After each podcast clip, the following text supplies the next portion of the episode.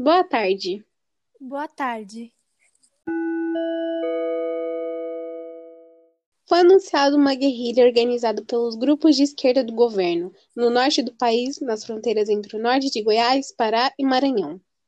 Seu objetivo é derrubar o governo militar através de uma revolução socialista. Também estão financiando ações por meio de sequestros e assaltos ao banco. Por enquanto, a mais importante guerrilha é a ABL, Ação Libertadora Nacional, criado pelo PCdoB e liderado por Carlos Marighella. Fiquem atentos e até a semana que vem.